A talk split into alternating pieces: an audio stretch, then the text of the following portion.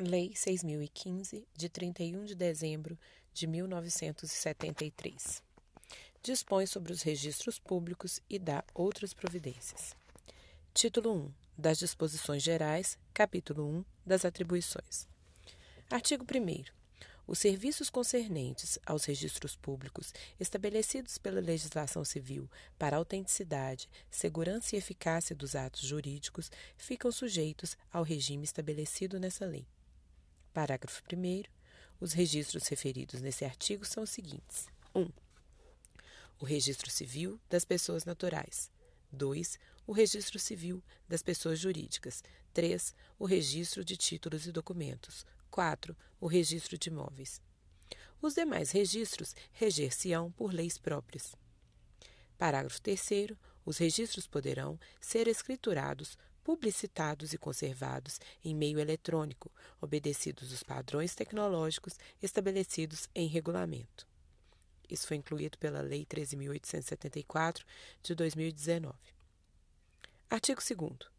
Os registros indicados no parágrafo 1 do artigo anterior ficam a cargo de serventuários privativos nomeados de acordo com, com estabelecido na Lei de Organização Administrativa e Judiciária do Distrito Federal e Territórios e nas resoluções sobre divisão e organização judiciária dos Estados, e serão feitos: 1. Um, o do item 1 nos ofícios privativos ou nos cartórios de registro de nascimento, casamentos e óbitos. 2. Os dos itens 2 e 3 nos ofícios privativos ou nos cartórios de registro de títulos e documentos. 3. Os do item 4 nos ofícios privativos ou nos cartórios de registro de imóveis. Capítulo 2 da Escrituração. Artigo 3 a escrituração será feita em livros encadernados que obedecerão aos modelos anexos a essa lei, sujeitos à correição da autoridade judiciária competente. Parágrafo 1. Os livros podem ter 0,22 metros até 0,40 metros de largura e 0,33 metros até 0,55 metros de altura, cabendo ao oficial a escolha dentro dessas dimensões de acordo com a conveniência do serviço. Parágrafo 2.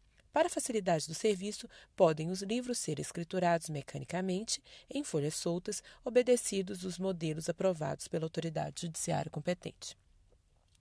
Artigo 4 os livros de escrituração serão abertos, numerados e autenticados e encerrados pelo oficial de registro, podendo ser utilizados para tal fim o processo mecânico de autenticação previamente aprovado pela autoridade judiciária competente.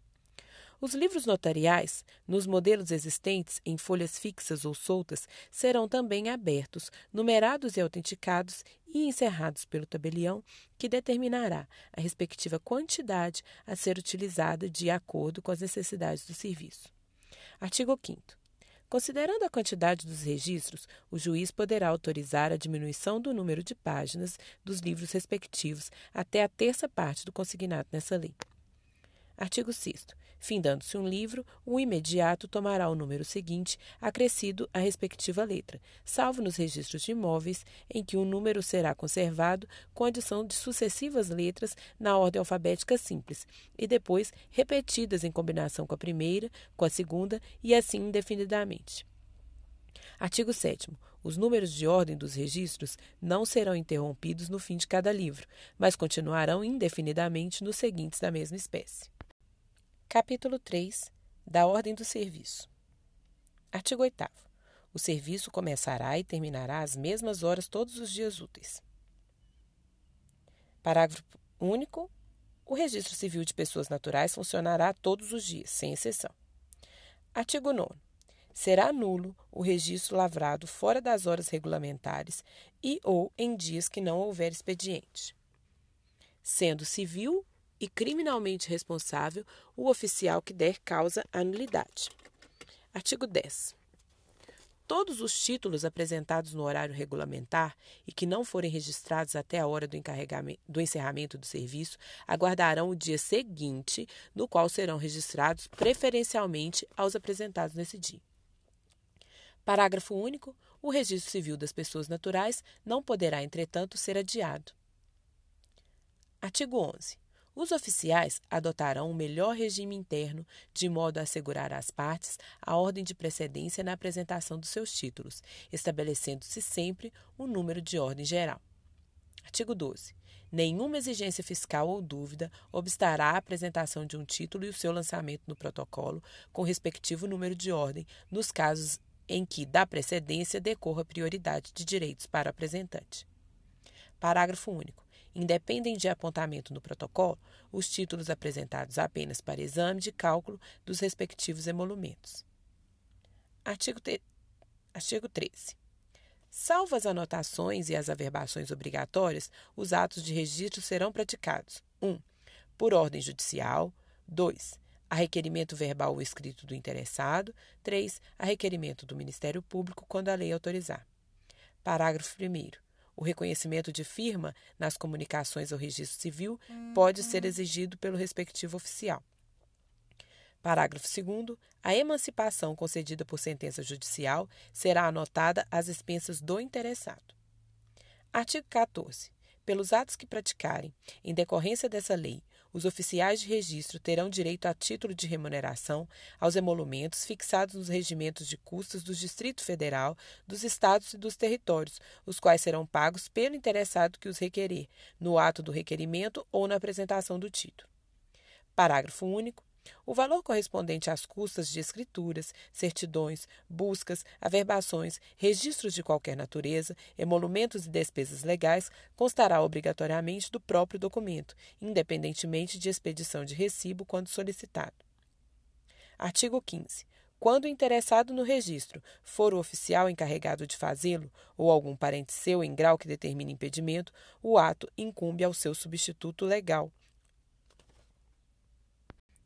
Capítulo 4 da Publicidade. Artigo 16.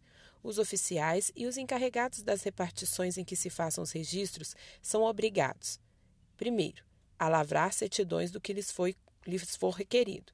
Segundo, a fornecer às partes as informações solicitadas. Artigo 17. Qualquer pessoa pode requerer certidão do registro sem informar ao oficial ou funcionário o motivo ou interesse do pedido. Parágrafo único.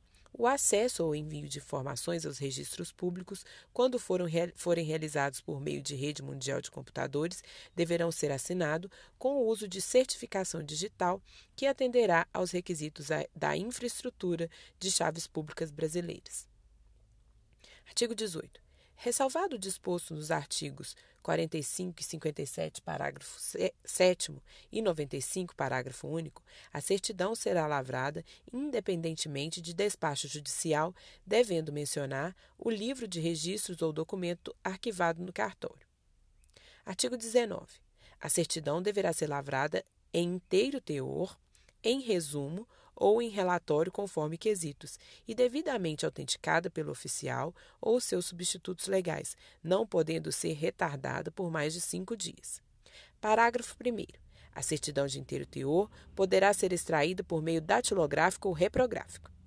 Parágrafo 2. As certidões do Registro Civil das Pessoas Naturais mencionarão sempre a data em que for lavrado o assento e serão manuscritas ou datilografadas, e no caso de adoção de papéis impressos, os claros serão preenchidos também em manuscritos ou datilografados.